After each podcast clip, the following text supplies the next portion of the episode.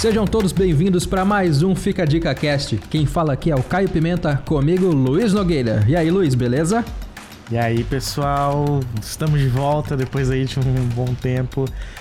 Estamos aqui para gravar mais um podcast especial para vocês. Um hiato curtinho, mas agora tá tudo de volta, né, cara? Exatamente. E o nosso tema de hoje é sobre a DC Fandom. O evento aconteceu no dia 22 de setembro e ele foi dividido em duas partes. Então, um pedaço do evento que tinha sido programado aconteceu no dia 22, é o que eles chamaram de Hall of Heroes.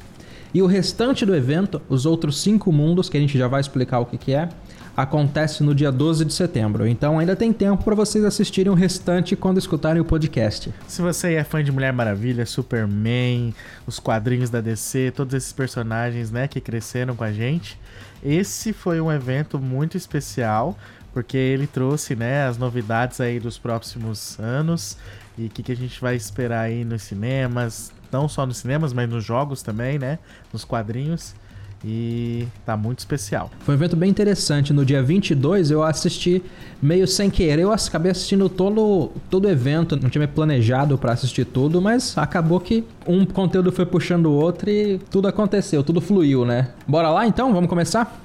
Então, como vocês sabem, nós já estamos aí alguns meses devido à pandemia, né, sem poder ter eventos presenciais. E o mundo teve que se adaptar a todo esse período, né? Inclusive as nossas conferências aí de filmes e séries que presencialmente levavam mais de 200 mil pessoas, né? A gente tem um exemplo aí até aqui no Brasil da nossa CCXP, nossa Comic Con Experience. Ela só no último ano levou cerca de 280 mil pessoas ao evento. Um evento que seria uma enorme aglomeração, não poderia ser realizado. Uh, a gente teve o primeiro evento, né, para esse tipo de, de público o público nosso aqui foi a nossa a Comic Con que aconteceu, né? A Comic Con San Diego, famosíssima, é a primeira de todas aí, o sonho de todo grande nerd, principalmente meu aqui no Brasil de participar uma vez e, e conhecer, né? Não sei se é seu, Caio, também. Ah, também, cara. Eu quero ir na Comic Con ainda. Não fui nem na Comic Con Experience aqui do Brasil. Mas são dois lugares que eu pretendo ir. Quem não quer, né, participar. Então, eles fizeram a primeira Comic Con at Home, né? que foi o primeiro evento, assim, de maneira global.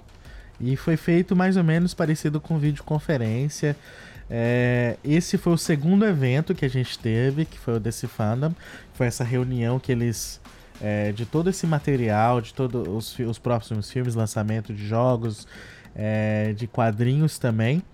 E aí, uh, olhando para esses dois eventos que nós temos agora, a gente pode ver Caio, o que, que você achou aí da, da, da, desses dois eventos? Você acompanhou um pouco também da Comic Con, né? Eu acompanhei os dois. Eu acompanhei a Comic Con no dia em que ela, que ela aconteceu, né? Que ela tinha sido programada. E eu acho interessante a gente perceber como os dois eventos foram completamente diferentes. A Comic Con, primeiro eu acho que ela demorou um pouquinho para ela confirmar que ela não ia acontecer. É, no momento, ela normalmente é no meio do. É, um pouco ali no meio do ano, um pouquinho antes, ali nos mês 6 mais ou menos. E ela demorou para confirmar que ela não ia acontecer presencialmente. Eu acho que isso foi já um dos motivos dele, da Comic Con não ter sido tão interessante do conteúdo que eles trouxeram. Foi feito meio às pressas, né? É, me pareceu às pressas, me pareceu que eles fizeram um evento só para constar que aconteceu. Sim, entendeu? Sim. Não parece que eles não parece que eles tiveram uma vontade de fazer um conteúdo legal para aquilo. Tanto é que eu, principalmente o formato, eu acho que eu até comentei com você no, nos dias da Comic Con, no dia que aconteceu, que eu não gostei do formato. Ele me, é, eu achei que ele ia ser uma coisa e ele foi uma coisa completamente diferente. Primeiro que ele aconteceu dentro do YouTube. Exatamente. Então você tinha, eles foram soltando vídeos em horários específicos eles criaram uma programação do que aconteceria e nesses horários específicos eles iam soltando aqueles vídeos, mas você não tinha um espaço para comentar, você não tinha como, você não tinha como interagir com aquele conteúdo de alguma forma. Isso eu já achei bem estranho para você para começar, ficou engessado e ficou com aquela cara de palestra, sabe? O que a gente está acostumado a fazer agora, que essas reuniões em Zoom. Todo mundo. Ficou com essa cara Exatamente. de palestra, cara. Todo mundo em casa já cansado de assistir de assistir vídeo aula, né? Todo mundo cansado de trabalhar de home office. Exato. Aí você tem lá o evento que costuma ser, né, o momento de ápice da sua alegria de nerd e de repente você tá numa videoaula. Exato. E normalmente é uma coisa que você faz para relaxar. A gente faz isso, o podcast é uma coisa que a gente faz para conversar sobre, para relaxar, para se divertir, para dar risada. E não era isso que aconteceu na Comic Con, cara. Não era isso. Teve coisa Foi, muito legal. Até se vocês quiserem, se vocês quiserem olhar, o conteúdo ficou disponível. O conteúdo tá lá para você assistir. Tem muita coisa legal, Sim. mas ele não é visualmente atraente. Eu acho que essa é a maior diferença da fandom. Sim, você vê que eles não não parece, parece que foi algo muito assim jogado. Tanto é que eles não tiveram, é, não, não, não colocaram legendas, não se importaram em colocar legendas já que é um conteúdo, né, que foi gravado, foi editado, por que não já disponibilizar a legenda em, alguns, em algumas línguas, por exemplo? Foi algo que você vê que teve na, na, na, na fandom, né? Apesar de que com alguns probleminhas ali. É, apesar dos problemas da legenda. que, a gente já vai falar daqui a pouco. É. Mas é, você vê que a Comic Con não, não, não se importou muito para isso. Realmente, só quem, quem, quem entendia ali que pôde, né, usufruir muito bem dos painéis. É, o problema do idioma foi uma coisa que atrapalhou os dois eventos. A gente não pode deixar, deixar de passar. Os dois eventos foram eventos gravados. Sim. Eles já sabiam que as pessoas iam falar e eles escolheram não colocar uma legenda adequada para o material. Eles usaram, pelo menos no fandom, foi usado o tipo de legenda que a gente conhece como real time. E daí o conteúdo não fica tão certinho com o que a pessoa fala, ele é muito muito, muito, muito atrasado. Sim. Eu acho que ainda é um esforço válido, né? Na Fandom você tinha nove idiomas para legenda para você colocar. Foi um evento que eles realmente pensaram de forma global, completamente diferente da Comic Con.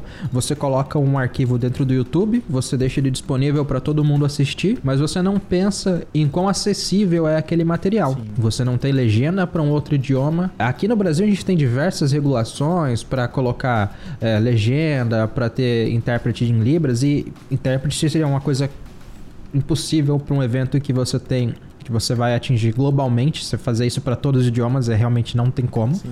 Mas a legenda é uma coisa viável, Exatamente. principalmente se o seu material é um material gravado, não é um material ao vivo. É, sentimos falta, né? A Comic Con fez isso de forma completamente relaxada, é o que me pareceu. A Fandom, ela tentou fazer uma coisa legal, valeu o esforço, mas dá para melhorar. Dá para melhorar muito, muito mesmo. Vamos ver se assim, nos próximos anos, né, se ainda for, for um formato que provavelmente eles possam adaptar, né, para quem não consegue estar tá em outro país para participar, mas seria interessante eles darem uma atenção maior nisso, né? Eu acho que essa aposta de um evento desse tipo é muito interessante.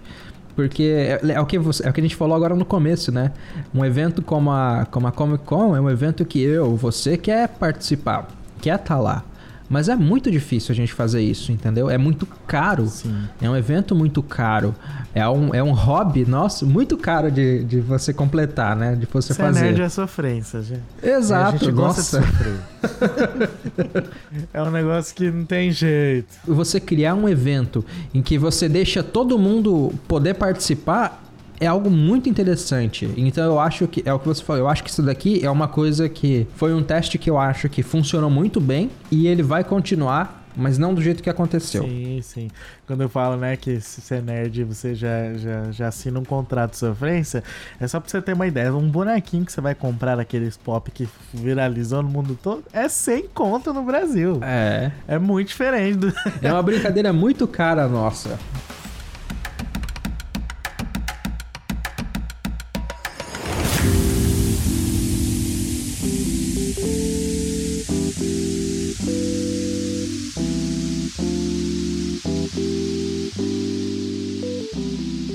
Outra questão também que foi muito interessante que a gente teve aqui no, no DC Fandom é que houve apresentação de várias pessoas, né, de várias línguas diferentes, inclusive o Brasil foi representado. Eu acho que isso é algo muito, muito legal, né? Eles trouxeram aí o Érico Borgo, né, bem conhecido nesse cenário, e também a Aline Diniz, os dois que encabeçavam toda a CCXP até o ano passado, né? Estavam ali na equipe do Omelete. Hoje não estão mais, mas é um recurso muito legal que eles usaram, né? É um reconhecimento, né? Pelo menos me parece um carinho com o fã, né, brasileiro. Sim. Porque o fã brasileiro é bem provável que ele conheça essas duas pessoas. Então é como se fosse um, um afago aqui no fã brasileiro. E isso aconteceu com várias pessoas, né? São, se eu não me engano, acho que foram 12 nacionalidades diferentes que eles colocaram para apresentar o, o, a fandom. Sim, sim, a fandom durou 8 horas. Foram 8 horas de conteúdo seguido. Foi Sem muita parar. coisa. Muita, muita coisa. Exatamente. E o conteúdo ficou disponível por 24 horas e depois foi embora. Sim. Um painel ou outro, eles até disponibilizaram todos os trailers que passaram, eles disponibilizaram no YouTube. No momento em que acabou o, o, o, trailer na Fandom já estava disponível no YouTube, mas o conteúdo do painel tinha umas animações muito legais entre os painéis. Isso tudo já era. Só quem assistiu o painel na hora pegou. E é muito legal isso, né? Porque dá uma sensação de exclusividade que é exatamente o que esse tipo de evento traz. Exato. Todo que, que vai nesse evento, né? Mesmo que Uh, ele, eles assistem estreias de cenas de filmes que só ali quem tava ali assistiu. Algum trailer ou outro às vezes sai alguns minutos depois, mas existia aquela exclusividade de que você tá ali, você viu primeiro. E esse tipo de, de, de, sensação é o que faz esses eventos serem grandes como eles são. Porque é, é, você que tá vendo em primeira mão ali, né? É o que faz ter esse público, né? É o que faz levar essa galera lá dentro, né? Exatamente. né? Pra assistir, para ver. Quem não quer assistir. Pra escutar as pessoas né? participando, isso. Pra escutar as pessoas que participaram da produção daquele produto falando sobre aquilo. É um atrativo muito grande. Nós temos o Paulo, né, que participou do nosso podcast também. Todos os anos ele tá lá na, na, aqui na, na CCXP. E é assim, é uma outra sensação, né? Ele conta que é, é, você tá ali reunido naquele ambiente com outras pessoas que gostam do que você gosta. E você tá, tá vendo aquelas novidades ali. E, e você quer gritar. E outra, nem. E achei interessante eles lembrarem do Brasil na DC Fest, porque não existe. Isso eles mesmos dizem. Todos os atores que vêm aqui, os diretores, não tem ninguém como os fãs brasileiros. Essa diferença de você, de você criar uma energia, eu acho que a, a DC Fandom conseguiu, conseguiu criar. De uma forma não igual o que a gente vê nesses eventos presenciais, mas ele conseguiu trazer essa ideia, essa experiência para dentro do evento. Isso eu achei bem legal. Uma coisa que é interessante a gente trazer é que, como o evento já passou, eles disponibilizaram alguns números que eu acho muito interessante pra gente perceber o quanto as pessoas gostam de eventos como esse e como as pessoas de todo o mundo querem assistir. As 24 horas em que o conteúdo ficou disponível, nas 24 horas que o conteúdo ficou disponível, ele foi assistido por 22 milhões de pessoas. Nossa. Foram 220 países que acompanharam o material e essas visualizações elas foram espalhadas no site que eles tinham criado e entre as pessoas que estavam retransmitindo em outros canais. É muita gente. Sim. É muita gente. E é, é assim, é meio óbvio que não existe evento no mundo que pode colocar 22 milhões de pessoas no mesmo lugar. Exatamente.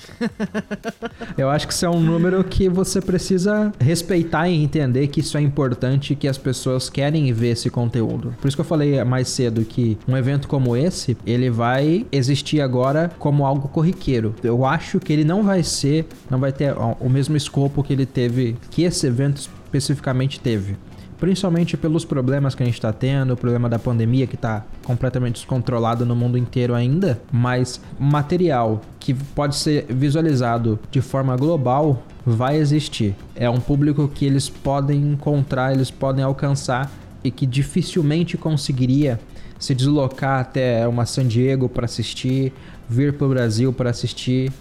Sim, então, sim. É, um, é um público que eles têm que pensar e provavelmente eles vão pensar, principalmente depois de uma cifra de 22 milhões de pessoas assistindo. E é bom lembrar que foi tudo disponibilizado gratuitamente, né? Você fazia lá o seu cadastro, você entrava lá, clicava no link e assistia. Tanto a, a Comic Con, né? Quanto a DC Fandom foi, foi tudo gratuito. Uma coisa interessante que eu achei que não ia funcionar é a transmissão. Eu tinha sérias dúvidas de que eles teriam capacidade de fazer uma transmissão para tanta gente. Eu imaginei que ia ter muita gente assistindo, não imaginei que seriam 22 milhões de pessoas, mas eu não imaginei que eles iam dar conta. Eu tive só dois problemas de transmissão para assistir. No começo do, do, dos painéis, que foi o painel da Mulher Maravilha, e mais ou menos no meio do evento aconteceu a mesma coisa de travar. Eu não conseguia mais carregar a página. Eu tive que fechar o navegador, abrir de novo, começar a abrir o link e ficar dando refresh na página até ele conseguir conectar de novo. Fora essas paradas, não tive problema com qualidade da imagem, a imagem estava sempre boa, não teve problema de áudio, de atraso de áudio, nada disso. Isso eu achei uma coisa bem é, bem surpreendente, porque a gente está conversando agora, é, a, gente faz, a gente faz essa gravação do podcast de forma é, separada e tem atraso no nosso áudio, tem, tem diferença, tem esses lags entre, entre a minha resposta e a do, do Luiz. Então a gente já está acostumado a ter esses problemas de conexão, porque é, um, é uma coisa que depende da sua internet. E mesmo assim, rodou muito, praticamente o evento inteiro muito bem. Então é mais, uma, mais uma, um, um desafio que eles conseguiram vencer e venceram bem. Exatamente. Coisa que, por exemplo, a gente não viu no outro evento, né? Lá, porque foi todo disponibilizado no YouTube. E aí, conforme o painel ele tinha o horário lá, ele era disponibilizado o link e você clicava e assistia. Tanto é que se você não quisesse assistir o painel, você nem viu o painel. Você podia jogar lá na frente e assistir só o trailer que eles iam apresentar. O conteúdo da Comic Con é muito bom. Se vocês quiserem assistir, vale muito a pena. Ele ainda está disponível. Mas o que eu senti muita falta foi exatamente o que aconteceu com a DC Fandom. Eles tinham uma cola que juntava todo esse conteúdo que a gente está assistindo. Eu tinha me programado para assistir painéis específicos, né? Não tinha pausa pausa entre os painéis. Entrava um apresentador, vinha uma animaçãozinha legal, era uma informaçãozinha diferente. Eu comecei a assistir uma hora da tarde, só parei depois do trailer de Batman, que foi a última coisa que aconteceu. Eles conseguiram te fisgar pro conteúdo que eles estavam fazendo, que é uma coisa que não acontece na Comic Con, porque era cada vídeo separadinho, assim, eles estavam liberando vídeos de uma em uma hora. O painel durava 20 minutos, acabou. Você se perdia nesse tempo, entendeu? Você, é. ah, vou ver outra coisa, você esquecia de voltar. Isso se espalha entendeu? Você perde o seu público. Aqui não. Eles não perderam o público, porque era, você começou uma hora da tarde aqui no Brasil eu fui parar quase 9 horas da noite. eu não pude assistir o, o, evento completo, eu vi algumas partes dele, né? Porque eu tava trabalhando no dia. Eu ia mandando coisa pro Luiz. Eu ia sendo atualizado todas as informações, né, ali pelo WhatsApp. tava ciente do que tava acontecendo. Às vezes eu tava lá segurando uma câmera, filmando, eu tava filmando uma live, né? filmando a live lá, eu olhava rapidão no celular, ver, nossa, trailer de Batman, meu Deus, saiu trailer de Batman. não vou conseguir ver agora, daqui a pouco eu assisto. Mas é, foi um evento assim, você vê, tinha um conteúdo muito bem elaborado, você vê, tem filme que a gente não aguenta ficar duas horas assistindo, que a, gente, a cabeça vai para outro lugar. Você imagina fazer um evento de oito horas de conteúdo e, e, te prender essas oito horas. Um conteúdo bom, um conteúdo de qualidade que você quer assistir. Sim, exatamente. Eles souberam realmente fazer um evento online que caiu no gosto do pessoal que estava assistindo e o pessoal assistiu até o fim. Bom, então agora que a gente já falou um pouquinho da, do que a gente achou da diferença entre o fandom e a Comic Con. Vamos entrar nos painéis especificamente. Oh, que painéis, hein? que, pa que painéis, né? A gente vai começar a falar rapidinho sobre jogos e depois a gente entra em séries e filmes, beleza? De jogos a gente teve dois anúncios. É, eu não sou uma pessoa de jogos. Luiz, você gosta de jogar? Olha, até me arrisco jogar um pouco. Não esse tipo de jogo que foi anunciado ali, né? O jogo mais GTA, CS um pouco de Free Fire. Mas é, eu gostei muito dos jogos ali. Deu vontade de jogar, viu? É, é isso que eu ia falar. Eu, eu, também eu não sou uma pessoa de jogo, gente. Eu não, não tenho costume de jogar. Eu não tenho muita paciência para isso. Mas esses jogos parecem muito bons. A gente tava. É, ali eles mostraram um trailer, foram dois jogos. Teve um jogo do Batman chamado Gotham Knights. Mas ao que parece, uma grande parte do edifício acabou desmoronando. Notícias internacionais. Uma explosão atingiu Gotham City hoje Tivemos cedo. agora a confirmação que o bilionário filantropo Bruce Wayne está... Se você está vendo isso, eu morri. Esse é um código preto.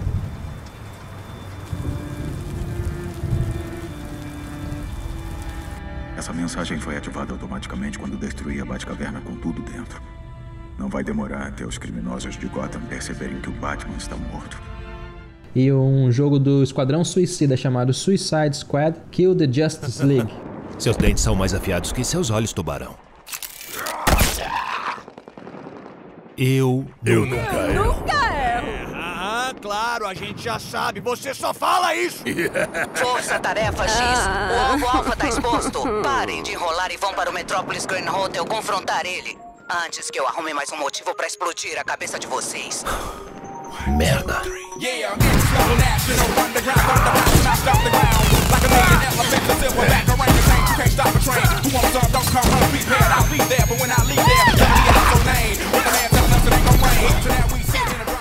É, vamos matar a Cara, Liga da Justiça. esses dois jogos foram. Cara, que jogos que foram esses? Que trailer, gente. É, eu achei bem diferente a perspectiva que a gente vê em Gotham Knights, porque é um jogo do Batman que você não joga com o Batman. O trailer já começa com o Batman falando, né, pros ajudantes que se eles estão assistindo o vídeo é porque ele morreu. Então já Eita. começa explodindo cabeças, né? E Esquadrão Suicida mata a Liga da Justiça eu também achei muito esquisito, porque eu acho que esse se passa naquele mesmo universo de Injustice, pelo menos é o que eu entendi, que eu entendi. Aquele Superman que quer dominar o mundo, eu acho que esse jogo se passa naquele mesmo universo. Mas eu disse, eu não entendo nada de jogo, então eu acho que a gente tem que já seguir em diante e assistam o trailer desses jogos. Gotham Knights e Esquadrão Suicida mata a Liga da Justiça. Muito bom, muito fera. É isso de jogo? Sim. Então vamos seguir nossa lista e vamos para séries de TV.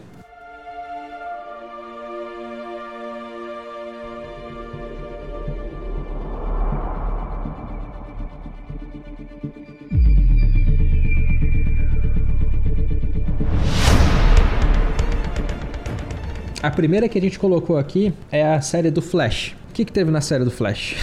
Flash, eles, eles apresentaram um trailer já da, da nova temporada, né? Que é a sétima temporada, se eu não estou enganado.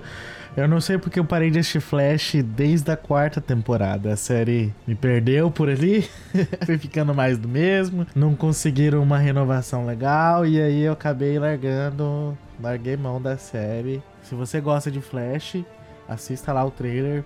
Para- Ainda é um dos grandes sucessos da DC na televisão. Eles apresentaram aí o trailer da sétima temporada. Que, pelo que eu vi, tá com uns efeitos bem legais. Tá até bem feito.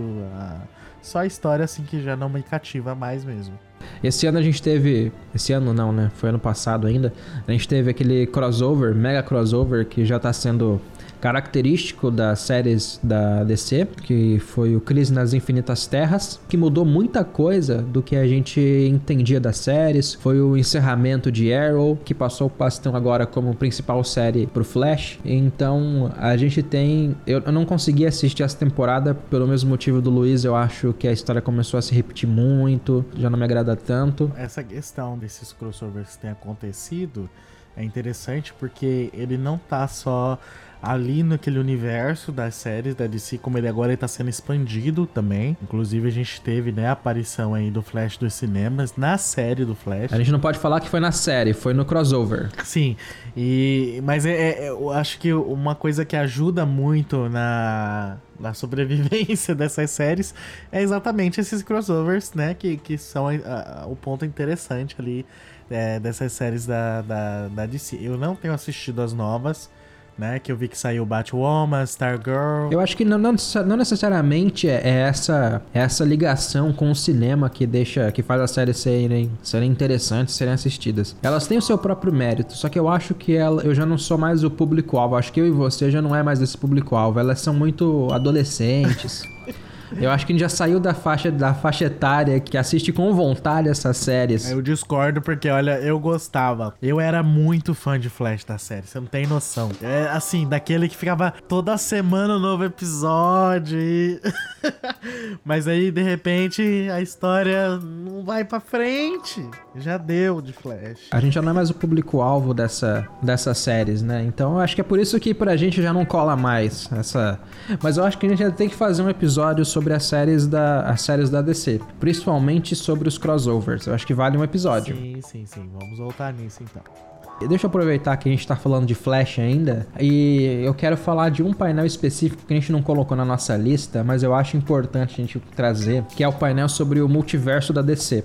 Foi o quarto painel do dia. Eu até tava conversando com o Luiz mais cedo. Ele exemplifica o que a gente tá vendo hoje. A gente tá vendo que a DC ela tá trazendo versões diferentes do mesmo personagem. O Luiz ele acha isso ruim. Pra ele é melhor ligar tudo igual a Marvel faz. Eu acho que não. Eu acho legal Eu- você fazer esses- essas várias versões dos personagens de e ideia. deixar todo mundo acontecer. Hoje eu mudei de ideia, cara. Ah, mudou de ideia? de ideia. Ufa! Não precisa mais juntar. Eu achei- Eu, ach- eu achei interessante isso que aconteceu nesse painel que você tava me explicando.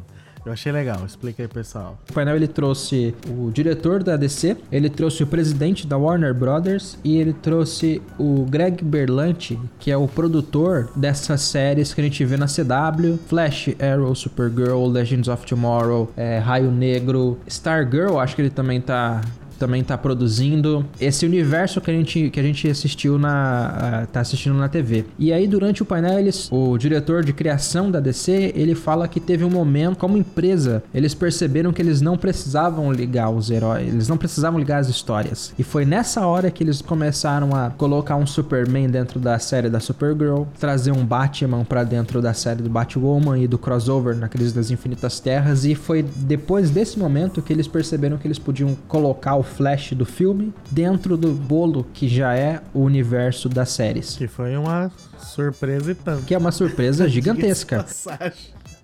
Foi muito bom, esse foi muito bom. Exato. E ali você percebe que, beleza, a gente tem dois flashes e é, é- é interessante porque os dois são Barry Allen, então são dois personagens iguais, de mundos completamente diferentes e tá tudo bem acontecer isso. Não tem problema nenhum. A gente até vê Crise nas Infinitas Terras é exatamente, trata exatamente sobre isso. A gente tem aquele Lanterna Verde do Ryan Reynolds, a gente tem o Batman de, de- dos anos 60 como um Batman Ele aparece nesse, na, no Crisis? Tem uma cena daquele filme que aparece no, no, no crossover, mas não necessariamente aparece o Lanterna Verde. Sério? É, então o Batman de 66 faz parte dessa ideia. queriam pagar o cachê. É, os atores, de- eles vão colocar o ator ali, entendeu? Mas ele- a gente sabe que aquele mundo tá presente ali. Que legal. Isso eu achei muito interessante.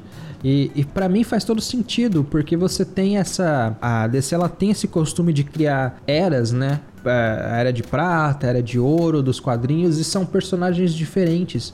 E eles podem coexistir. E eu acho isso muito interessante porque você pode criar releituras do mesmo personagem. É o que a gente vai ter. É o que a gente vai experimentar agora. A gente tem um Batman que é o do Ben Affleck. E a gente vai ter o Batman do Robert Pattinson. E a retorno ainda do Batman do Michael Keaton. ó. Exato, é o mesmo personagem visto por, por perspectivas diferentes. Isso é muito interessante. Dentro do no filme do Flash vai ter o, o Michael Keaton, que foi o Batman dos anos, é, dos anos 80, né? Finalzinho dos anos 80. Isso eu acho muito legal. Eu acho muito legal que eles tenham, eles tenham deixado a porta aberta para isso acontecer e eles perceberam que eles não precisam criar uma história única. Se bem feito, vai funcionar muito bem. Ou pode confundir muita gente. A Exatamente. gente não pode achar que as pessoas são burras, entendeu? A gente tem que dar um crédito pro, pro público. Eles fizeram isso. Eles deram crédito pro público. Sim. E eu acho que essa, essa questão dos crossovers que eles têm feito nas séries já é um treinamento também, né, Pra eles é, testarem. É um ambiente que eles podem também testar, ver o que funciona, o que é legal e levar isso pro cinema também, que é a ampliação, né? Apesar da a TV chegar muito mais gente, mas ali, ali o pessoal não é tão crítico quanto no cinema. É um ambiente que dá pra ser testado muita coisa. E eles têm feito isso com os crossovers e, e ver o que funciona e bola pra frente. Investir e, e tem nisso. funcionado. Exato. Funcionou. A DC, embora. é- é- você vê que a DC ela tá encontrando o seu, o seu campo, né? É, por muito tempo você vê que ela, ela, ela sempre quis fazer algo antológico ali ao a Marvel, por exemplo. Ah, enquanto a Marvel quer fazer filme todo coloridinho, No né? cinema, né? É, no cinema, por exemplo. A Marvel quer fazer tudo coloridinho, tudo. Que a Marvel também tá entrando, tá entrando nessa questão das séries. Aí a gente vai poder comparar um pouco, ver é, se ela vai fazer a mesma coisa que ela faz no cinema, se ela vai tentar uma linguagem diferente, enfim. Quando, quando começar a estrear aí as, as suas séries baseadas nos personagens dos filmes, né? Mas assim, a, a, você vê que a, DC, nas séries, ela tá encontrando o seu veio ali. E ela tá investindo pesado nisso. E tem dado certo. A gente vê aí produções muito boas, como Titãs, que é, que é a próximo, o próximo que a gente tá aqui na, na lista, né, pra falar do, dos painéis. É uma série, assim, que surpreendeu muito. Entrou ali na Netflix, ninguém esperava muita coisa, de repente você tem uma série muito bem produzida, muito bem feita, com atores interessantes, mudando personagens, né? Você vê que é, pegaram ali a, os Titãs, né, que... que que eu pelo menos conhecia muito mais pelos desenhos e tudo mais, e trouxe algo mais adulto, muito Uma coisa legal. mais leve, né? Uma coisa bem mais leve. e aí dizer, a gente vê em Titãs os caras. e do painel de Titãs? Então, nós tivemos o painel de Titãs, que foi um outro painel ali grande dentro da, da e esperado pelos fãs com a série, né? Que é muito bem feita, tem já conquistou uma galera. Vai estrear a sua terceira temporada e eles trouxeram é, esse painel falando das suas novidades, né? Que foi anunciado, por exemplo, novos personagens, né? A Bárbara Gordon e o Espantalho, que vão aparecer aí na, no terceiro ano da série. E também foi anunciado que o Jason Todd, que atualmente é o Robin na série, vai se tornar aí o Capuz Vermelho. Então a galera tá aguardando isso acontecer e tá todo mundo esperando pra, pra, pra assistir logo essa terceira temporada. É uma série que tem crescido aí, tem, tem, tem colhido seus fãs. A Netflix ajudou muito nesse processo aqui no Brasil, né? E provavelmente a série já vai pode ser que a terceira a gente assista aí na, no serviço de streaming da Warner, né? Que vai englobar ali a DC. É, vamos ver como é que eles vão fazer essa com a questão desses contratos, né? Daqui a pouco começar a tirar tudo do Netflix. Coitada. Vamos falar Netflix, a Amazon também tem bastante coisa aí de outras produtoras que vai sofrer. Vão sair tudo. É engraçado, o pessoal sempre me pergunta, né? Qual que é melhor? Qual que é o melhor? Falei, olha, melhor hoje Cara, é você, você ter, ter todos. Que ter tudo. Atualmente eu ainda, eu ainda creio que a Netflix ainda é, tá lá em cima, entendeu? Ela ainda tem muito material de outras produtoras, mas vai chegar um momento que você vai ter que ter todos. E torce pra tudo ficar 9,90 aqui no Brasil. porque aí você consegue assinar uns 3, 4, assim, mas vai ser difícil, porque a Disney tá vindo aí e não vai ser 9,90 não. Ah, não vai ser, não vai ser. Essas foram as novidades que a gente viu ali no painel de Titãs da terceira temporada. E para finalizar essa, essa parte das séries, também anunciaram, né? A nova série aí da Netflix, em produção com a Netflix, da DC, junto com a Netflix, que é a Sandman.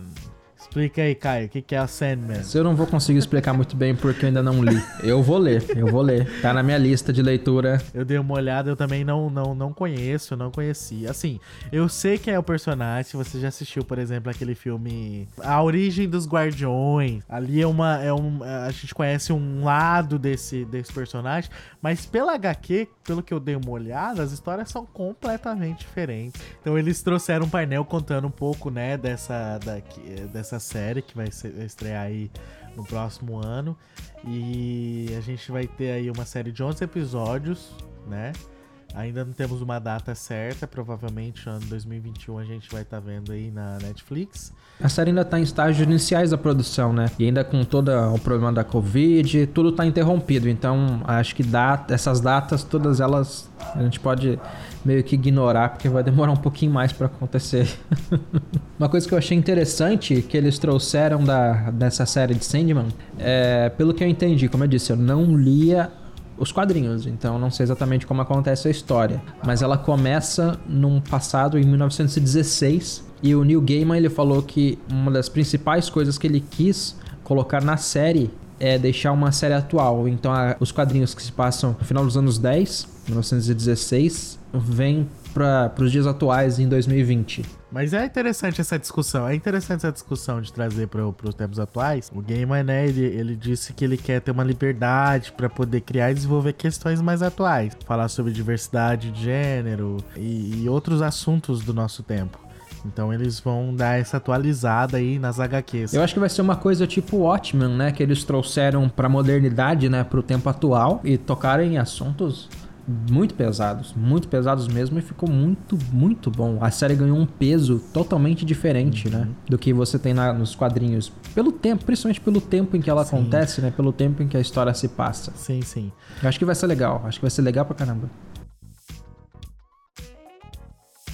E agora, os filmes, os painéis tão aguardados e esperados, cheio de informações, trailers novos. Cheio de informação até a página 2, né? Porque teve painel que não disse nada. Como o painel de Aquaman, Ai, que foi um painel, né, Ah, tão gente. simplesinho, 10 minutinhos de painel. O que, que eles falaram nesse painel, Caio? Nada de novidade. Nada de novidade, não trouxeram nenhuma novidade. É, eles estavam mais comentando sobre, sobre o filme, né? Sobre o sucesso do- da história, sobre a produção, mas não teve nenhuma informação nova, relevante A mesmo. informação nova que eles tiveram foi que a sequência vai ter um tom mais sério e será relevante para o mundo atual. Ou seja, Ah, gente, isso não diz nada, né? vamos, vamos combinar aqui que não, que não é nada, né? Isso é uma informação que nem precisava, né? se não for pra fazer filme relevante, nem faz, né? É, Melhor exato. Exato, pra quê? Esse painel foi bem rápido, foi um painel que não, não. Eu achei até que eles iam trazer algum nome, Eu também. alguma coisa assim da continuação, mas realmente não, não, não foi anunciado. Bom, vamos seguir? Pode ir lá. O próximo painel que a gente vai falar é sobre o painel do Flash, que também não teve nada de nada de relevante. Teve uma coisa legal que foi o uniforme novo. Eles mostraram Sim, uma arte sim, conceitual sim, do uniforme, tanto do Flash quanto do Batman do Michael Keaton. Exatamente. Mas assim, é arte conceitual, né? Então, uma coisa muito. ainda muito baseada no que foi o, o Batman do Michael Keaton, aquele brasão do Batman amarelo no peito, um uniforme legal, não dá pra gente negar que o uniforme é legal, e o uniforme novo do Flash eu também achei interessante. Ele trouxe aquelas asas que tem no capacete, ali na, na, na orelha, cheio de luzes, assim, uma, como se fosse uma energia passando pelo traje. Parece uma coisa interessante. E é legal você ver essa interação, como a gente tava falando, né? Desses os universos, tanto das séries quanto dos filmes. Que uma coisa legal que eu não sabia, mas eles trouxeram, acho que foi você que me falou, foi que essas coisas também teve influência da série, né? O Flash do filme lá, da Liga da Justiça, conheceu o Flash da série. Exato. Ele não sabia que o Flash se chamava Flash, descobriu ali. e por conta da série, agora ele vai se chamar de Flash. Foi até o Jim Lee no foi no painel do multiverso que eles estavam explicando. O Jim Lee ele comenta isso. Nos filmes em nenhum momento Flash se chama de Flash. Sim, sim, sim. Ele não, ele nunca tinha, ele nunca tinha usado esse nome. E aí durante o Crise nas Infinitas Terras em que ele encontra o Barry Allen da série, o Barry fala: "Ah, você também é o Flash?" Aí ele: "Flash? Hum, legal." Meu Deus, isso é muito Vamos legal. ver como é que eles vão usar isso nos filmes. Isso é muito legal. É, é, Eu não sei, eu não sei se na versão do. Será que na versão do, do Snyder ele em algum momento ele se chamava de Flash ou, ou o filme inteiro ele não chama de Flash? Não, Também não dá pra saber se não foi se chama de gravado Flash. algo assim, né? Pelo menos no que a gente tem, no que a gente teve já de filme em que ele aparece, não tem nenhuma menção ao nome Flash. Tem aquele aquelas logo bizarra que o Lex Luthor fez pra cada um dos integrantes da liga que eu não entendi por que ele faz aquilo, mas não tem o nome Flash. É engraçado que na série, na série eles também levaram um tempo pra colocar o nome Flash no personagem, né? Era o Sim, borrão, o borrão vermelho, nunca chamavam de Flash, né? Demorou um tempão até eles começarem a a adotar o nome Flash. Provavelmente nos quadrinhos deve ser algo assim. Vamos ver como é que eles vão fazer pra resolver esse, esse lance do multiverso e do nome, né? Mas também não teve, não teve nenhuma informação sobre isso. Uma coisa que a gente já sabia é que o filme do Flash vai tratar sobre o multiverso, principalmente sobre uma série, uma, uma HQ chamada Flashpoint, em que ele volta no tempo e altera muita coisa do que já do que a gente já conhece, já conhecia como base de da DC. Muita coisa mesmo. Tem uma animação muito boa sobre Flashpoint, se vocês puderem assistam. E o próximo painel que foi anunciado ali foi o painel do Adão Negro. I've been waiting for this moment for a very long time. This is the one. This is the one that's going to change everything.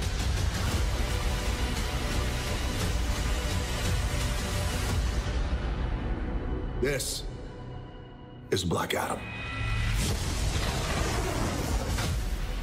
Que tá aí sendo uma, uma proposta muito boa de sucesso mesmo, de personagens aí da, da DC, né? Adão Negro tá correndo há um tempão aí por fora, né? Porque faz já tem um tempão que a gente vê notícia do Adão Negro circulando. O The Rock, né? É o cara que tá encabeçando esse projeto, ele que tá querendo tocar isso pra frente há muito tempo. E ele que apresentou o painel e foi muito legal, foi muito divertido. Ele é muito, ele é muito carismático, né, gente? Como é que pode Sim. uma pessoa ser tão carismática, né? Não é à toa que ele hoje é um dos sucessos de Hollywood, né? Tem o nome dele no filme, pode ter certeza que vai fazer sucesso. Exato, exato. E é interessante, eu tava dando uma olhada é, na história que tem ali, o potencial que tem esse filme de se tornar. Porque é, existe ali uma equipe, né? Que é uma, é uma espécie, assim, pra vocês entenderem melhor. Não é isso, mas só é, para vocês entenderem, é como se fosse uma, uma equipe de Vingadores, né? E eles são meio que secundários dentro do universo dali, dentro do universo da DC. Eles são meio secundários, mas se essa história funcionar e, e realmente é, eles conseguirem trazer algo muito interessante, pode se, se tornar uma das principais equipes de, de, de super-heróis da DC. Então, assim, o, o potencial que esse filme tem é muito grande. O The Rock, ele, ele não apresentou muita coisa, porque ele sempre... É, esse filme tá em desenvolvimento há anos já, mas ele disse que o filme tá começando a ter um desenvolvimento melhor, né, mais avançado. Então ele apresentou alguns possíveis personagens que, que podem, entrar na, podem entrar no filme. Ele disse que não tem roteiro, não tem história desse, desse filme ainda, mas tem os filmes que ele quer, os personagens que ele quer colocar. E esses personagens é o que a gente conhece pela, como Sociedade da Justiça nos quadrinhos da, da DC. Ele apresentou o Gavião Negro, Senhor Destino, Ciclone e Esmaga Átomo. E o Esmaga Átomo já tem até o ator definido, aquele Noah Centino, ele fez é uns filmes da Netflix que tem ali também, uns filmes Steam da Netflix. É, inclusive até pediram pra parar de, de, de, de usarem ele, porque já... Estavam cansados de ver ele nos mesmos filmes. Ele tá em todos os filmes da Netflix, gente. todos os filmes tem esse menino. Interessante que durante o painel é, eles apresentaram, né, uma, um vídeo de. Como que chama aquelas artes, Caio? Esqueci. Eles apresentaram um vídeo com arte conceitual. Muito boa, muito boa mesmo. E ainda trouxe o ator dizendo que a hierarquia de poder da DC está prestes a mudar. Então você vê, eles já estão. já estão Ele bota uma banca né, nesse personagem. Deles. Eles estão conseguindo vender o peixe, porque eles não estão pra brincadeira na produção desse filme. Foi muito legal você ver a arte, as artes conceituais que eles, que eles disponibilizaram. Fizeram um trailer de arte conceitual que funcionou, ficou muito legal. Cara, muito bom. A gente não tem nada do filme. A gente não tem história, a gente não tem um título, mas a gente tem essa vontade de colocar esses personagens juntos. E parece que o The Rock é muito apaixonado pelo personagem, porque ele tá há anos é, apresentando isso, brigando para que isso aconteça. Ele quer uma luta do Adão Negro com o Superman. Vamos eita, ver se isso vai acontecer eita. um dia, né? Nessa apresentação ele disse que esse é o maior, esse é o personagem mais poderoso que existe na DC. Quem? O Superman ou o Adão Negro? O Adão Negro. Ele disse que é o mais, o personagem mais poderoso da DC é o Adão Negro. Vamos ver, vamos ver o que, que ele quer dizer com isso, né? Ele bota uma banca na hora de apresentar esse, esse painel, cara. Ele tá vendendo o peixe dele. Ele tá vendendo muito o peixe dele, cara. Depois disso, tivemos também um painel maravilhoso do Esquadrão Suicida. Que agora não é mais Esquadrão Suicida, é o Esquadrão Suicida. You know the deal. Successfully complete the mission, you get 10 years off your sentence. You're my dream, you're my nightmare. Life is a breeze, she don't fight fair. Welcome Task Force X. These are your brothers and sisters for the next few days. Run away from the pain, I don't care. Que painel, minha gente. Que painel. Sim, tinha umas 30 pessoas no painel. Brincadeira, não tinha tanta gente, mas tinha muita gente. Devia ter umas 15 Não, pessoas no painel junto com o diretor. Nossa. As 15 pessoas é metade do elenco principal do filme. Tem muita gente. Eu vi um vídeo que anuncia agora os novos personagens e parece um negócio meio trash, assim. É muito trecheira, é muito trecheira. Mas, cara, isso tem, isso tem, isso, isso tem cara que vai funcionar muito bem na mão do James Gunn. Isso tem cara que vai ser um filme hilário. Eu tô muito ansioso pra assistir esse filme. É muito a cara do James Gunn. Eu vi um vídeo que mostrou, vi dois vídeos, né? Um apresentando o elenco, que é maravilhoso, e é enorme o elenco. Pra você ver, o outro teve o quê? Oito personagens? Já era bastante, né? Esse, esse teve mais de 15 personagens. É muita gente. Dê uma olhada no vídeo, do, no, no vídeo que eles apresentam o elenco. É muito engraçado. É, sim, é simplesinho, é só uma musiquinha tocando o nome do ator e o personagem que ele faz.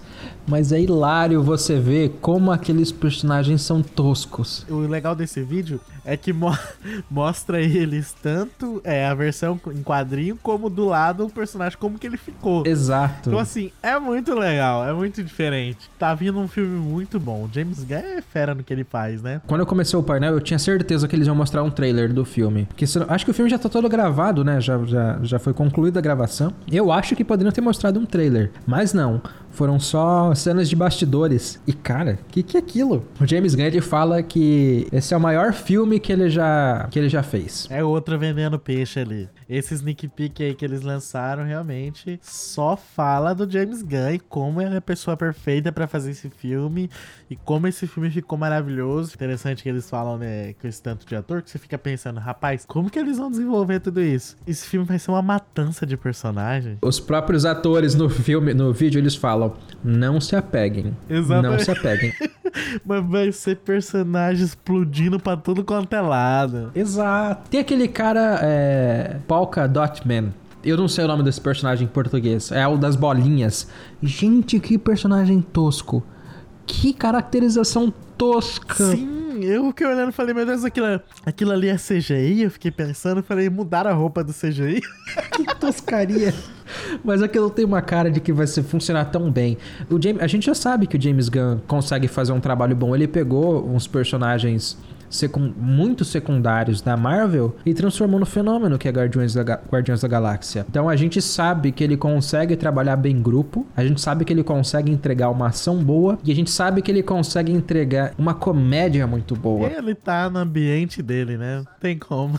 E eu acho que Esquadrão Suicida pode funcionar muito bem na comédia do que num filme de ação, que foi o que eles tentaram fazer com o primeiro filme, né? Aham. Que ficou um filme todo desconjuntado também, que não sabia se era engraçado ou se era ação, e não era nada no final das contas, né?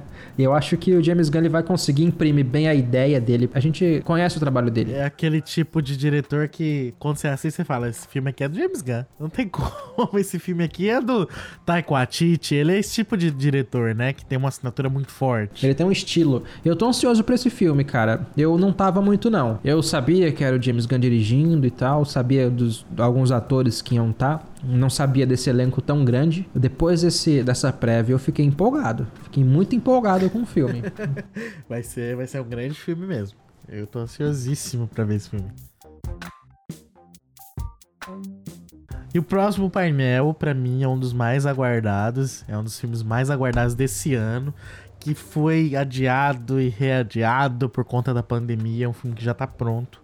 Mas é um filme, assim, que desde o do, do primeiro já me apaixonei pela personagem, que é a Mulher Maravilha. A minha vida não tem sido o que você imagina. Todos temos nossas lutas. Já se apaixonou?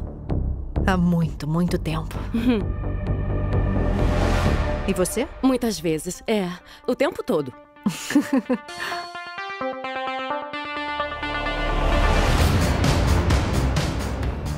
Esse foi o primeiro painel do dia, apresentado por Érico Borgo e Helene Diniz. É, foi um painel que já chegou jogando tudo em cima de você, dando um soco na sua cara, com um trailer fantástico, mostrando ali, né, a caracterização de uma das personagens que até agora ainda não tínhamos, a, a- a- o vislumbre de como ficou, né? E, e é o tipo de personagem que você fica com medo de ver no cinema. que nos quadrinhos funciona. Que é a caracterização da mulher leopardo, que você fica com me- meio com medo de ver no cinema. Eu achei o trailer fantástico. Eles apresentaram um trailer com imagem que a gente não tinha visto ainda. O trailer começa ali com uma Olimpíadas, né? Lá em Temícera. E aí já parte para cenas que a gente já viu nos outros trailers. E ele traz ali então a caracterização dela, que pra mim ficou muito boa, pelo menos no trailer. Eu gostei muito, achei que fluiu, não ficou um negócio muito esquisito. Não ficou parecendo Cats, que já é, uma, já é um Nossa, ponto muito que positivo. bom, gra... Não ficou parecido com Cats. Se você assistiu pelo menos o trailer de Cats, você sabe do que eu tô falando. Eu fiquei com medo desse trem ficar Podia ter parecido caído com nesse Cats. mundo, né? Mas Meu medo era ser parecido com Cats, não foi. Tá todo mundo doido querendo ver o filme que tá pronto, mas a gente tem que esperar passar esse período aí, né? isso que é o mais doido, né? O filme já tá pronto e, e- e eles ainda tem que, tem que, tem que te deixar empolgado pra continuar, pra continuar querendo assistir, né? Eu não tinha assistido nenhum trailer até esse momento. Eu não tinha visto nada do filme. Eu só sabia o título. E eu fiquei muito empolgado. Eu não tava querendo assistir o trailer, não tava querendo ver nada do filme. Eu gostei do primeiro filme, sentia, vi que tinha problemas, principalmente no, principalmente no terceiro ato.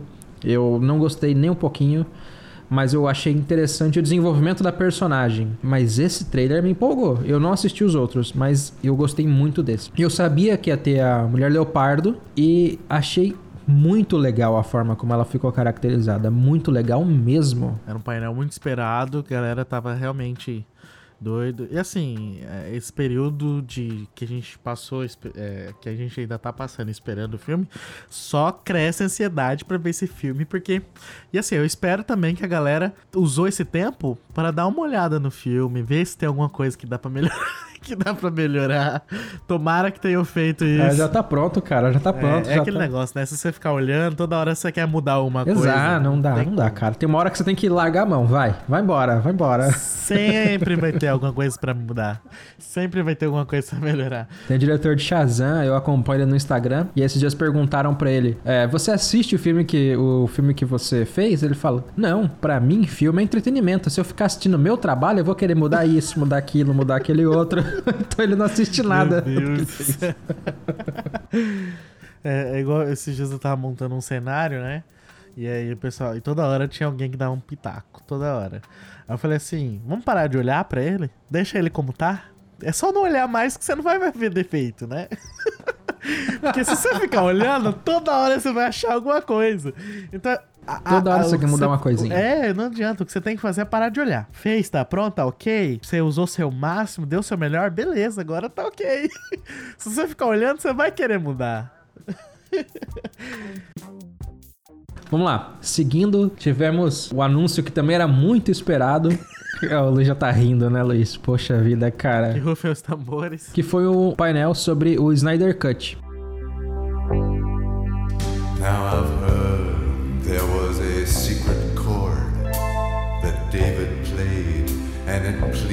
Acho que a maior parte das, das pessoas já sabe o que aconteceu, sabe de todos os problemas que envolvem o filme da Liga da Justiça, em troca de diretores no meio da produção, é, refilmagens, diretores com estilos muito diferentes. Eu sei, ah, acho que tem gente que tá nos escutando que não conhece a história completa, mas basicamente é isso. O Snyder estava dirigindo o filme de Liga da Justiça. Que foi o mesmo diretor do de Homem de Aço, Batman vs Superman. Durante é, a gravação do filme, ele perde a filha dele adolescente.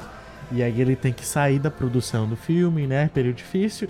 E aí a Warner traz então um outro diretor, que é o diretor de Vingadores, Joss Whedon, para poder continuar o filme que já tava é, com muitas cenas gravadas, estava quase pronto o filme. E aí o Joss Whedon chega, faz a versão dele, muda muita coisa da história, grava novas cenas, enfim. E lança o filme que a gente sabe o que foi. É um filme que desagradou muita gente. Muita gente não curtiu, não gostou. Teve uma certa expressão, né? Ele não arrecadou o que a Warner esperava. Nem de longe. Nem de longe, né? Ainda mais vendo aí o sucesso que era Vingadores e eles queriam fazer algo assim. Depois que o filme saiu, houve, começou uma discussão, né? Na, na, na- Que as pessoas queriam a versão do Snyder. O Snyder, depois de um tempo, começou a dizer que aquele filme não era o filme que ele filmou, não era a história que ele queria contar. Na verdade, o Snyder disse que nunca assistiu a versão do cinema da Liga da Justiça. Ele começou a soltar é, imagens e referências naquela rede social que só ele usa, o Vero. E aí as pessoas perceberam que não era, não era o mesmo ele, filme. Ele não assistiu, mas ele, ele sai falando que não é a versão dele. Mas não é, né? No final das contas, não é a versão dele. É, exatamente. E aí os atores do filme começaram também a fazer uma certa campanha. Surgiu uma hashtag aí, release the Snyder Cut, né? Solta aí o Snyder Cut. A gente quer ver essa versão do Snyder Cut. E aí o pessoal começou, os fãs começaram a fazer uma campanha terrível, arrecadaram milhões pra para algumas instituições de caridade, usando toda essa história. E aí é, aconteceu o inesperado, o inesperado. É, a gente tem que ser sincero, ninguém esperava que isso ia acontecer. Ninguém esperava mesmo que isso fosse acontecer. Isso é uma coisa que não tem precedente. Isso nunca aconteceu. A gente sempre teve diretores que reclamaram da produtora, Aham. que reclamaram da mão de produtor mexendo em filme. A gente sempre teve. O próprio Esquadrão Suicida teve isso, né? Depois que o filme lançou. o- Agora abriu precedente pra gente ver outras pessoas falando a mesma coisa. Isso é uma coisa que a gente que a gente sempre viu e eu acho que ainda vai ver, vai ver bastante. Mas eu acho que ele abre um precedente. Eu não sei dizer se isso é bom ou ruim ainda, mas eu acho que ele abre um precedente para que algumas coisas mudem na forma como os estúdios entendem o, o conteúdo, entendeu? Não, com certeza. Mas que a forma como eles entendem o produto vai mudar. Vai mudar bastante. Uma coisa legal é que durante o painel, o Snyder conversa com os criadores dessa, dessa campanha Release Snyder Cut. E eles, explicam por que, que eles acham que é interessante ter e que é interessante a gente ver isso. Ele já apresentou informações novas, né, que a gente não tinha. A gente já sabia que o filme, que a versão do Snyder é uma versão gigantesca. Ele já tinha postado uma foto de um rolo, né, de filme que tem seis horas. Ele confirmou a informação de que o Snyder Cut terá quatro horas e será dividido em quatro episódios de uma hora. É uma coisa interessante de se ver, né? Um filme dividido em episódios de uma hora. Que basicamente é o que a gente viu acontecendo ali com, com o filme da Netflix lá, o irlandês. Na internet você consegue ver como se fosse um episódio de série. Na plataforma da Netflix, ele é um arquivo só. Tem pessoas que separaram. Ah, assiste do minuto 0 ao minuto 50. É um episódio, um, um momento da história. Depois 50 a uma hora e 20, uma hora e 40 é um outro pedaço. Eu acho que faz sentido. Eu acho muito interessante você fazer uma coisa dessa. Se eu não me engano, o Tarantino fez isso para um dos filmes dele, foi Os Oito Odiados. Se não me engano, na Netflix, nos Estados Unidos, Os Oito Odiados tem uma versão estendida e que ela é apresentada em capítulos. Uma outra coisa que eles fizeram questão de marcar é que eles estão tentando uma distribuição do filme é, de forma internacional. Por quê? Porque o filme ele foi reavivado pela HBO Max, que é o serviço de streaming da Warner. Só que ele não está disponível em todo lugar. Aqui no Brasil, por exemplo, a gente não tem ele ainda. Ele só vai ficar disponível em novembro. Em novembro de 2021 ainda, né? Se não me engano. Ou é esse ano ainda, Luiz? Sabe? Não, não vi a data. Não, o que é esse ano é da Disney, né? Isso, não, esse é, é da Disney que é esse ano. Então é interessante eles tentarem encontrar uma distribuição de forma internacional, né? Porque muita gente quer ver esse filme. E você deixar disponível só para quem tem acesso, nesse momento, eu acho que é bem é, é ruim. Eu espero que eles consigam uma distribuição internacional. Mas é um conteúdo tão específico que eles estão fazendo tanta questão de ser exclusivo, né? Eles no trailer do filme tem a marca HBO Max grande no, do tempo inteiro da tela, entendeu? Eles querem fazer questão de marcar que é um produto original deles. É uma peça de publicidade no final das contas, né? Todo esse, todo esse marketing, todo esse movimento, todo essa, esse buzz que o, que o Snyder Cut gera é para validar o, o valor da marca. Uma HBO das Max. coisas que eles podem fazer, se caso ainda não tiver é, a estreia desse- dessa plataforma no Brasil, seria eles é, lançarem pelo HBO Go, que provavelmente é a plataforma que vai morrer com a chegada do HBO Max, né? Mas o HBO tá dentro dessas produções que englobam ali o HBO Max. Então, se caso ainda acho que naquele período não tiver, provavelmente eles podem lançar ali na, na HBO Go, né? Pra ser assistindo. A gente ainda não tem uma data, né? Também no painel eles não divulgaram data nenhuma. A gente só sabe que é pra 2021. Pelas cenas que a gente viu no trailer, a história parece ser completamente diferente do que a gente assistiu no cinema. Então, vamos falar do trailer agora. A gente já começa com o pé na porta, né? Porque ele já começa mostrando o Darkseid, a versão mais jovem do Darkseid, a versão que invade a Terra ainda no momento dos deuses, na era dos deuses. É, ele, ele tem outro nome, acho que é Uxus,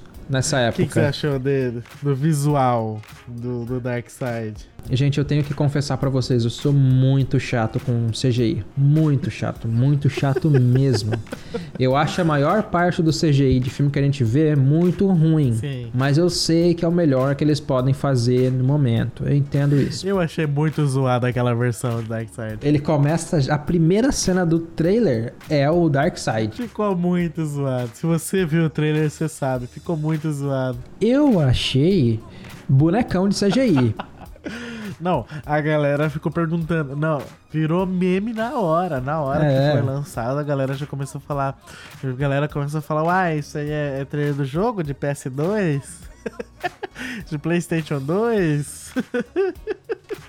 Ficou muito zoado. Mas eu entendo que você tem espaço pra aprimorar. Não, com certeza. O que eu sinto falta é de textura, de movimento, alguma coisinha assim. E eu acho que o que fica mais evidente dentro do trailer é a história do Cyborg. Essa é a, é a principal mudança, né? Que, que do filme do Whedon. Não só do Cyborg, mas também do Flash. Parece que a história do Flash e do Cyborg foi completamente esquecida no filme que a gente assistiu no cinema. Se você pegar os trailers mais antigos de, de, de Liga da Justiça, você vê que tem muita cena do Cyborg na, na faculdade, no jogo de futebol americano. Tinha mais cena do Flash também. E esse trailer, ele praticamente todas as cenas que a gente vê são cenas que a gente nunca viu no cinema ainda. Temos o Superman com um uniforme preto, Tem o novo Lobo da Steppe, que pra mim ficou maravilhoso. Eu já gostei do visual dele. Esse ficou bom. O visual dele ficou muito Ficou bom. animalesco, cara. Não, ele não ficou com a cara de daquele, daquele senhorzinho, senhorzinho que mora na esquina, né?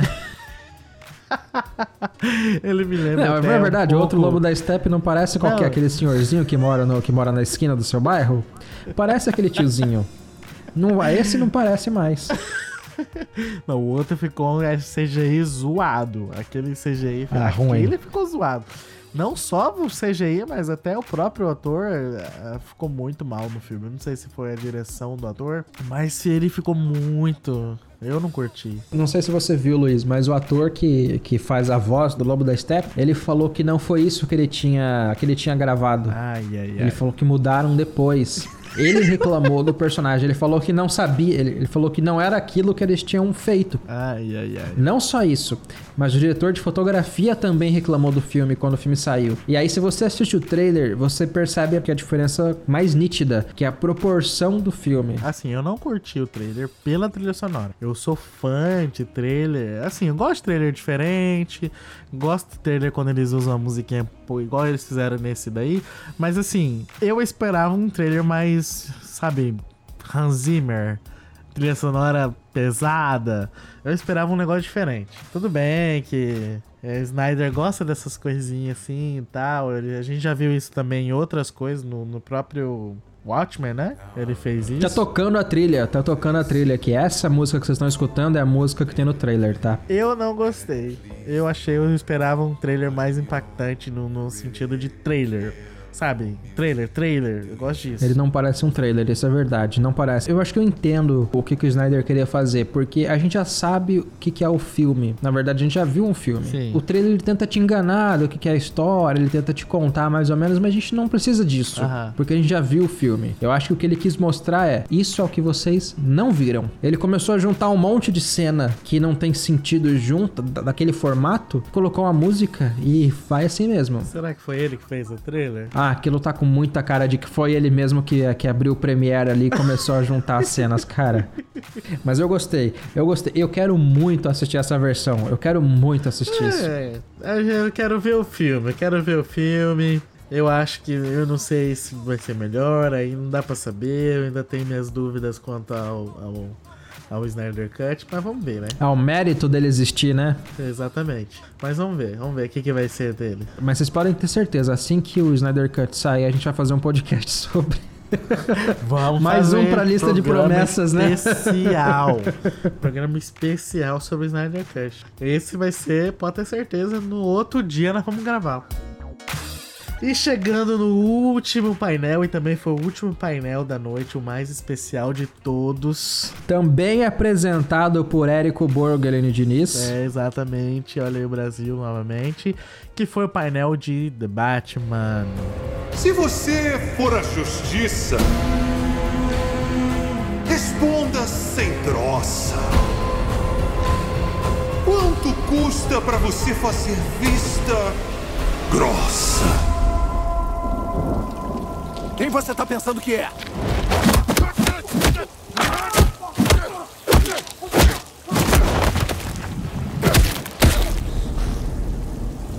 Eu sou a vingança. Aqui no Brasil, apenas Batman. Inicia então o painel ali com Robert Pattinson, né? O ator aí tão. É. Como que a gente pode. Criticado, dizer? coitado. né, o nosso Edward Cullen de Crepúsculo. Tem muito diretor que fala muito bem dele e fala que ele é um, um ator assim de camadas de, de. E você vê os filmes que ele já tem lançado nos últimos anos, são ótimos filmes, mas ainda tem a galera que não tem como, né? Não ligar ele. A, é, é igual você, você falar de Daniel Radcliffe e não ligar ele a Harry Potter, não tem como. Ele vai ser sempre lembrado, ele vai ser sempre lembrado. A gente teve aí ele abrindo esse painel de The Batman, que foi a grande surpresa da noite. Depois tivemos o diretor Matt Reeves, né, falando sobre a ideia de criar esse mundo novo, esse mundo diferente do que foi apresentado nos outros filmes. E é interessante que eles disseram que eles têm gravado apenas 25% do filme. E já conseguiram entregar um trailer primoroso. E conseguiram trazer um trailer que explodiu a cabeça de todo mundo. Esses 25% do filme é porque ele estava sendo gravado agora na hora em que a gente teve todo o problema da Covid, então ele teve que ser interrompido. A maior parte das gravações de filme, de série, de TV, todas elas foram interrompidas e vão ser, vão começar a voltar aos poucos agora, né? E foi esses 25% que eles conseguiram gravar. E que trailer para você ter 25% do seu filme? Mim, não, eu sinceramente, quando eu vi o trailer, eu falei, nossa, o filme tá pronto. Cadê? Eu quero assistir esse filme amanhã. o filme tá pronto, sério mesmo. Você vê as imagens, parece que você já tem toda a história do filme ali. Você vê ambi a ambientação de todo, todo, toda a história. Você vê que vai ser um Batman mais sombrio, mais impulsivo. São os primeiros anos ali dele como Batman, né? É um Batman novo, é um Batman, é um Batman recente ainda, né? É um Batman que não não é o Batman do Ben Affleck que já tinha desistido de ser Batman, que já tinha parado e é um Batman que, que já é engraçado, é engraçado a forma como ele fala isso. Ele, ele, eu acho, até a gente tava discutindo junto com o Luiz, ele usa o termo ano 2 durante o painel, né? E eu acho que esse ano 2, a referência que ele faz é uma, é uma, uma graphic novel chamada Batman Ano 1. E nesse, nesse quadrinho, a gente tem uma história muito parecida com o que a gente viu em Batman Begins, em que você não tem o Batman ainda. Você vai tem um, tem um Bruce Wayne, você tem que destruir o que é o Bruce Wayne para começar a construir o Batman. Pelo que a gente entendeu, isso não vai acontecer. A gente já tem um Batman construído. A gente não tem um Batman conhecido e atuante com a polícia. Ele tá começando a fazer isso agora. É até legal uma cena do trailer que só eu demorei para perceber que a gente vê o, o, o, Gordon, que ainda não é comissário, ele tá andando naquele corredor. A primeira vez que eu assisti o trailer, eu achei que os policiais estavam olhando pro Gordon. Não, mas não, depois não. eu assisti de novo e não, eles não estão olhando pro Gordon. O Gordon tá andando e os policiais estão olhando assim com um desespero, com um medo nos olhos, eles estão olhando para trás do Gordon. E atrás do Gordon tá o Batman. E você vê que o desespero não tá só nos policiais, não. Até a população de Gotham desconfia do Batman, né? Então, assim, você vê que eles vão trabalhar toda essa questão no cinema. Então, assim, você não vai ter aquele. Provavelmente vai ter um flashback, alguma coisa assim, pequeno, mas a ideia aqui não é contar como surgiu o Batman. Nós já vimos isso muitas vezes. A ideia aqui é mostrar os primeiros anos de como foi, como que ele conseguiu se tornar o Cavaleiro das Trevas, né? Como que, que, que ele conseguiu se tornar a esperança ali de Gotham. Aqui ele não é a esperança de nada ainda. Aqui ele é um cara vestido Aqui com uma roupa ele louca é a vingança. e batendo em todo mundo, exatamente. Como ele próprio diz no trailer, né? Tem uma cena muito pesada no trailer, muito boa, que ele tá interrogando algumas pessoas e ele, ele se descontrola completamente Sim. e ele começa a espancar o cara. Pra mim, foi a cena mais chocante do trailer, foi essa. Todos os outros personagens pedem pra ele parar. Na hora que ele, na hora que pedem pra ele parar, eles perguntam: "Quem é você?" Ele levanta o cara e ele fala: "Eu sou a vingança." Ele não é o Batman, ele é a vingança, ele é descontrolado ainda. A gente vai ver um Batman que tá aprendendo a, a ser o Batman, tá aprendendo que aquilo não pode acontecer. Isso vai ser bem interessante, cara, bem interessante mesmo. E o próprio Robert Pattinson já falou que o, Batman é um personagem muito complexo, que é um, que é um, que é um maluco. E ele tem razão, a gente não pode negar isso, né? Esse foi o painel que realmente fechou aí todo esse evento, né? Um evento grandioso, fechando com chave de ouro, um trailer assim que todo mundo adorou, os críticos adoraram. E tá todo mundo agora ansioso. Quem falou mal do Robert Pattinson queimou a língua, mostrou ele com maquiagem, mostrou ele com uns olhares cabulosos. Tem até uma cena que o pessoal falou que parecia uma cena de crepúsculo dele salvando a galera de um carro lá. Você viu? Você Coitado lembrou? dele. Eu lembrei dessa Eu- cena na é. hora, ele salvando a Bela. Ah, não, deixa Crepúsculo pra trás. Passou, passou, gente. Acabou, acabou. E aí eles retornaram e, e, assim, todo mundo tá doido querendo conferir agora esse Batman. A previsão, né, de estreia dele tá só pro ano que vem, lá pra outubro do ano que vem. A gente não sabe ainda se essa data vai ser ainda, porque eles precisam voltar pra gravar e ainda não, não tem nada anunciado e nada previsto ainda, né, devido ao Covid. Mas, e nem no Brasil tem data de estreia. Essa data de estreia ainda é previsão pros Estados Unidos e olha lá. Eu acho que é isso. Falamos de todos os painéis. é, comentamos um pouquinho aqui, trouxemos algumas informações que talvez vocês não saibam, não tenham acompanhado.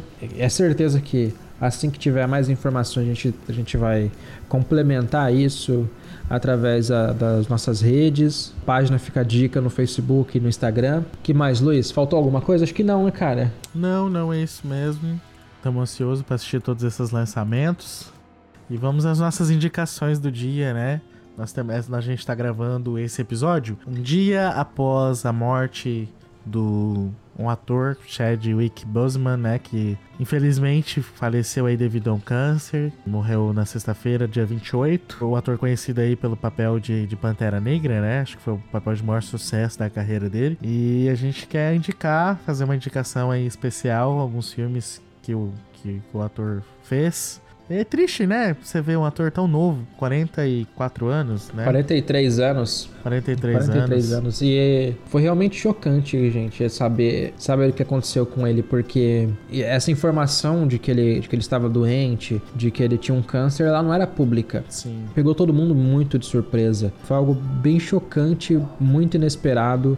Ainda mais saber que ele. que a maior parte desse, desses filmes em que ele participou, em que ele era o Pantera Negra, que ele se torna, ele se tornou um símbolo, né? Sim. Ele se tornou um exemplo de luta, um, um fenômeno mundial como personagem, um filme absurdamente representativo. Sim. E é triste a gente saber agora, né, a gente vendo em retrospecto que todos esses personagens ele entregou pra gente já já sabendo que ele estava doente, né? Desde desde Aham. Guerra Eu Civil. vi que ele gravou diversos filmes e no intervalo desses filmes fazendo quimioterapia, e principalmente esses últimos, né, que ele, que, que ele gravou. Inclusive tem um que tá totalmente gravado, é, que foi produzido pelo Denzel Washington, né, que é sobre uma adaptação de uma peça de 1982, onde ele interpreta ali um cantor de blues. E aí ele já gravou todo esse filme, o filme tá todo gravado, ele faz um jovem trompetista que quer ter sua própria banda. É, esse filme vai sair provavelmente aí nos próximos próximo ano, não sei, talvez. Já tá gravado. Tinha aí a confirmação que ele iria gravar também, né, o Pantera Negra 2, já tava já tinha até uma data certa do filme. Mas enfim, aconteceu essa inesperada, né? Ah, inclusive os fãs já fizeram, estão fazendo uma campanha que não querem que façam a substituição do ator por Pantera Negra. Não sei como que, que, que isso vai ser. Acho bem complicado, mas realmente é um ator que deixou um legado, né? E vai ser lembrado aí. Inclusive, eu, de- eu tava dando uma olhada hoje. Eu, eu, desco- eu, tava, eu fiquei sabendo pelo Twitter, né? Foi bem na hora que aconteceu, eu já fiquei sabendo. E aí hoje eu tava entrei no Twitter, dei uma olhada, tava vendo várias imagens muito diferentes, né? As criancinhas fazendo o funeral do Pantera Negra. E todas essas crianças eram, eram criancinhas pretas, né? Que se viam representadas ali naquele super-herói, que para elas provavelmente era o super-herói é, onde elas se espelhavam, né? E aí todas elas fazendo lá o funeral com seus brinquedos e, e achei muito, interessante a, a, essas imagens, essas fotos. É um ator muito engajado, né, cara? Com essa luta contra, contra o racismo, contra esse preconceito que tem dentro da própria indústria, dos prêmios que ele recebeu, diversas vezes ele, ele, ele reiterava esse ponto. E eu quero, pra gente finalizar, quero deixar aqui uma indicação, né, de filme que ele participou. Ele foi o personagem principal ali do filme, que a minha indicação é o filme 42, A História de uma Lenda. Não sei se você já assistiu, Caio. Não assisti. Mas ele é um filme escrito e dirigido pelo mesmo diretor de Coração de Cavaleiro, e ele conta a história do, do primeiro negro que entrou para a Liga Nacional de Beisebol, que é o Jack Robinson. My daddy left us. I was only six months older than you are now. I don't remember him. You will remember me. Jackie Robinson, a black man in white baseball. If Robinson can help us win, then he is going to play on this ball club. You don't belong here, and you never will. Get off the field. Brooklyn Dodgers ain't changing our way of living. You're wearing me down. You are not the only one with something at stake here. You want a player who doesn't have the guts to fight back? No, I want a player who's got the guts not to fight back. You give me a uniform.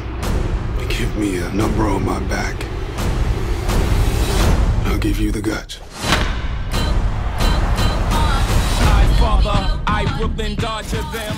É bem conhecido, eu lembro que eu assisti ele na minha igreja, porque a gente fazia aqueles cineminhas, né?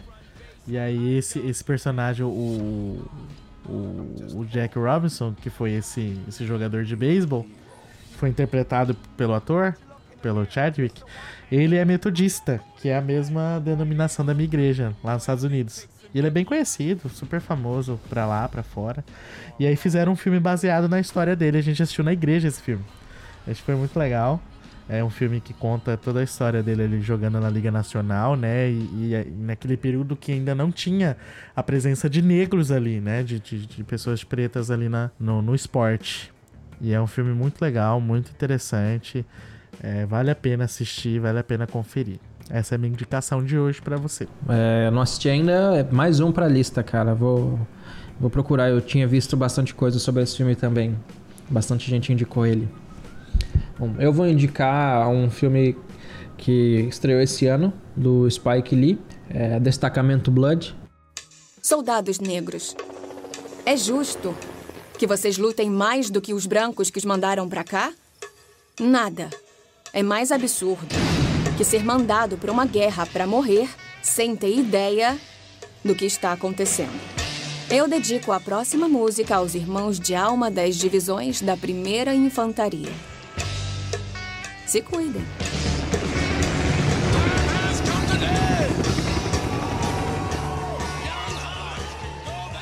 Filmaço da Netflix. Que filme bom, gente. Que filme bom mesmo. Eu não esperava que o filme fosse o que eu assisti. Eu achei que ia ser uma coisa bem mais. bem mais emotivo, bem mais. Me- menos ação do que ele foi. a gente pode dizer assim, né? Não quero entregar nada do filme. Porque ele, Ele, ele- ele é até meio comédia Isso, também. né? e ele dá, ele dá uma virada muito boa na forma como, como é o filme, né? No estilo de filme. Ele começa de um jeito e depois ele, ele muda completamente. Ele se torna uma história bem diferente. E muito bom, muito bom mesmo. Umas atuações muito boas, um- uma, uma história muito boa, um, um- um texto muito bom para cada um dos personagens. O personagem do, do Chadwick é um, é um combatente na guerra do Vietnã que morreu durante a guerra e os amigos dele, os quatro, os quatro outros é, membros do, do, do pelotão que ele, que ele tava, voltam pro Vietnã para tentar encontrar os restos mortais dele e levar ele pro, de volta para os Estados Unidos. E a história é basicamente essa, essa busca desses, desses quatro veteranos de guerra pelo amigo. Então, mais uma vez, é um filme, um filme forte do Spike Lee e que está disponível na Netflix. Então, se vocês tiverem oportunidade, assistam. É um filme muito bom. Exatamente. É isso? Então é isso. Temos mais um programa. Um programa gigantesco, mais uma vez. Meu Deus do céu. Eu te achando que ia ser uns 40 minutos de programa. É, mais uma vez, nos acompanhem nas redes sociais. A gente tem Facebook, a gente tem nossa página no Instagram, é, página Fica a Dica. É, nos acompanhe no Instagram, o meu Instagram pessoal e o do Luiz. O meu é CaioFPC. Luiz, qual que é o seu? O meu é arroba Luiz Nogueira OFC. Agora tá fácil, Luiz, obrigado. Um Instagram fácil, fácil de encontrar. e é isso, gente. Muito obrigado. Nos vemos na próxima. Tchau, tchau, pessoal. E é isso. Falou, Até pessoal. Tchau, tchau. Até mais.